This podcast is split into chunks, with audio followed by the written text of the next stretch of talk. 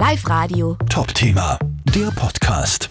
Ein Festessen gibt's heute für die Tiere im Tiergarten Wels. Die dürfen nämlich den Christbaum verspeisen, der bis vor kurzem in Wels vor dem Rathaus gestanden ist.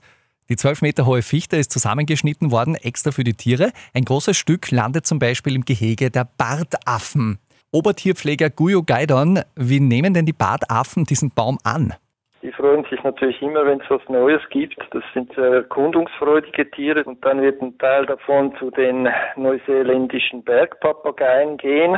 Alles, was neu ist, ist natürlich mit Begeisterung für die verbunden. Die zerstören gerne und tun die Rinde abknabbern und klettern drin herum. Hm, abgesehen vom Zweige essen und herumklettern, was mögen denn die Tiere so besonders am alten Welser Christbaum? Gibt es so vom, vom Tastsinn her ganz viel zu erkunden und eben auch wenn es mal piekst, das ist auch wichtig, nicht alles fühlt sich gleich an. Ein Stück weit gehen sie natürlich souverän mit den Sachen um, weil sie das schon kennen, aber sie reagieren trotzdem drauf. Dann die ganz Jungen, die stürzen sich natürlich sofort wie wild drauf. Sind ja auch wilde Tiere. Ganz logisch.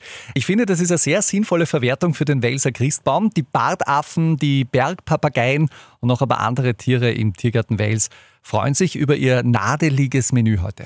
Live Radio. Top-Thema, der Podcast.